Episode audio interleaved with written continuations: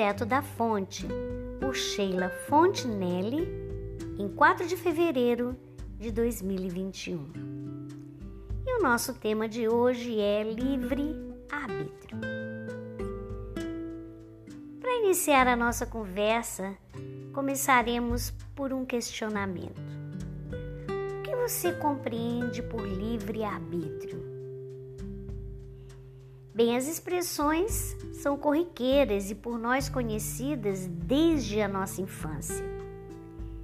Pelo menos eu, na minha experiência, costumava escutar: Minha filha, você é dona do seu nariz. Você é que tomará as escolhas da sua vida. Você possui as rédeas do seu destino. Você possui livre arbítrio.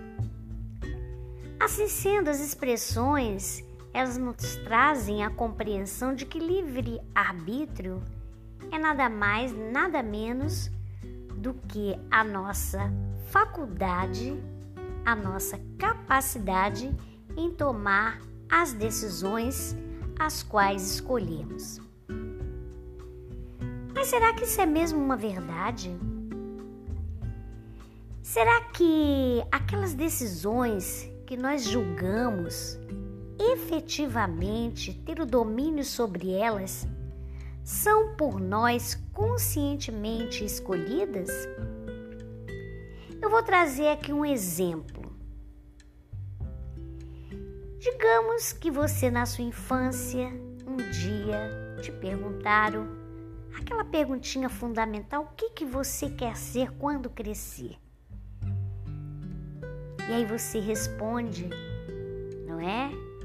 Ah, um dia quando eu crescer, eu quero ser cantor ou cantora. Imediatamente os seus familiares repudiam e dizem: Como cantor, cantora, mas meu filho, minha filha, que coisa mais sem futuro! A arte não traz dinheiro para ninguém.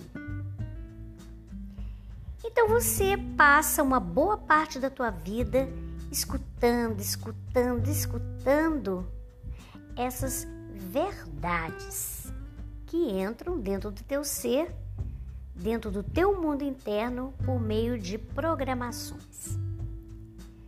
Acontece que chega o tão sonhado dia em que você tem que fazer a tua escolha profissional e lá dentro aquela vozinha de criança eu quero ser cantor, eu quero ser cantora. Mas a programação vem à tona e diz: não, não, não, não, senhor, não, senhora. Isso não vai te trazer um bom futuro. E assim sendo, você começa a vasculhar, a pesquisar, a indagar, não é? Para as pessoas. Qual profissão seria melhor para você? Você acaba escolhendo, selecionando uma rota completamente diferente daquela que era parte do teu sonho. Pronto. Decisão tomada, sacramentada. E você põe então os teus pés a caminho. E agora, diante dessa história que eu acabei de te narrar, eu te pergunto: essa decisão que você tomou foi uma decisão consciente? Você considera que foi um livre arbítrio? Bem, na realidade, se nós mantivermos a verdade como um princípio, identificaremos claramente que a nossa decisão ela foi tomada a partir de estímulos externos, a partir de vozes que nós escutamos no curso da nossa infância, da nossa adolescência e que nos remeteu a um certo ponto na linha temporal de nossa vida e nos levou a uma certa decisão. E efetivamente, a pessoa sai com a impressão que ela tomou uma decisão. Entretanto, eu pergunto: quais são os fatores que interferiram?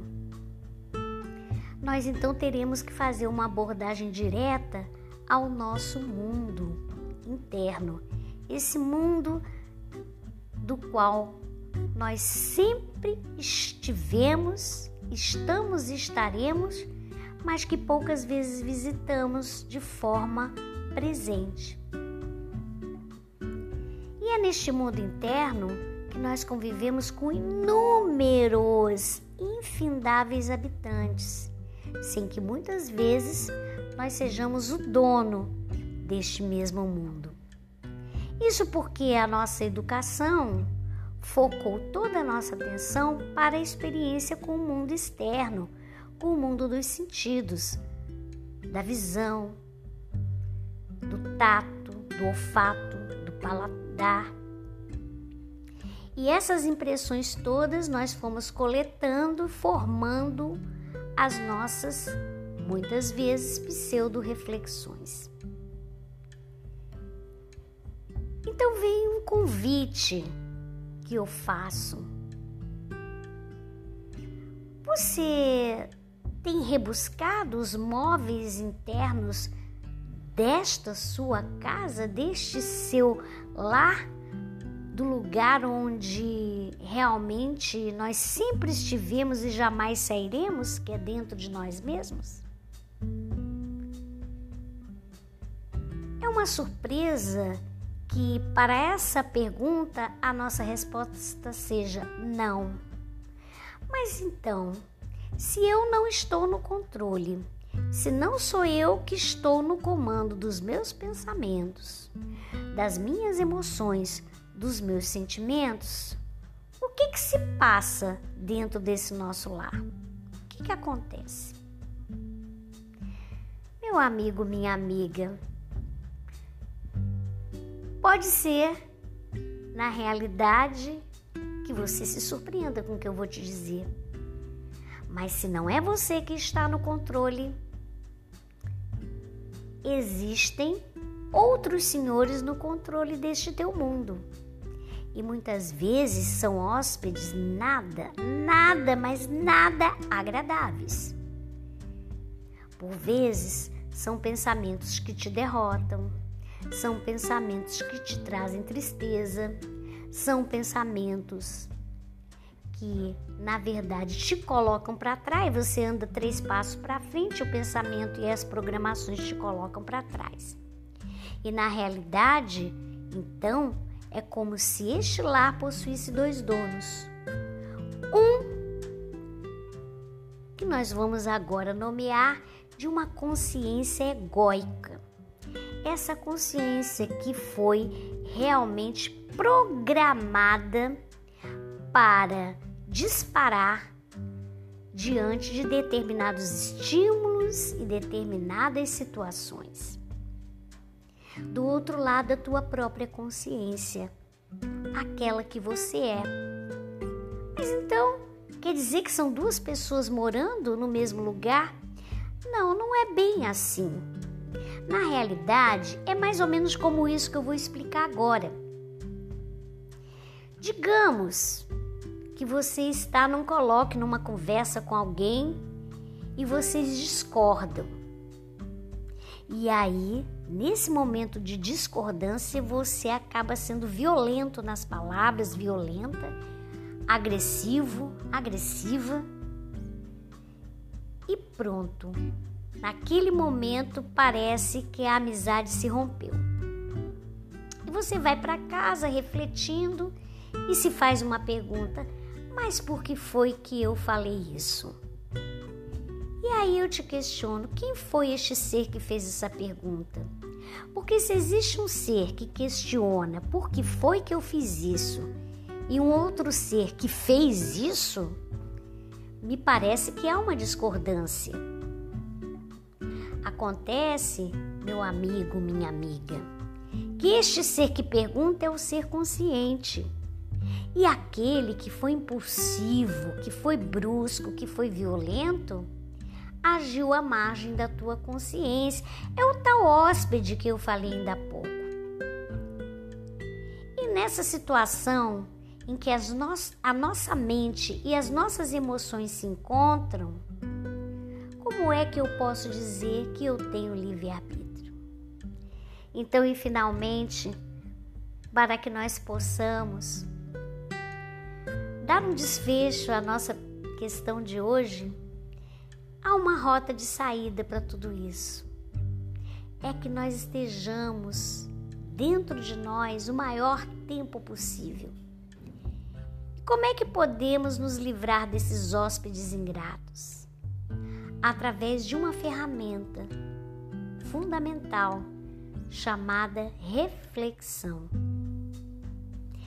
A reflexão, que nada mais é do que você estar dentro de si e começar a organizar esta bagunça. É claro que isso não se dá de um dia para o outro, mas a paciência ela precisa acontecer de uma forma estratégica. E aí é uma questão também de disciplina.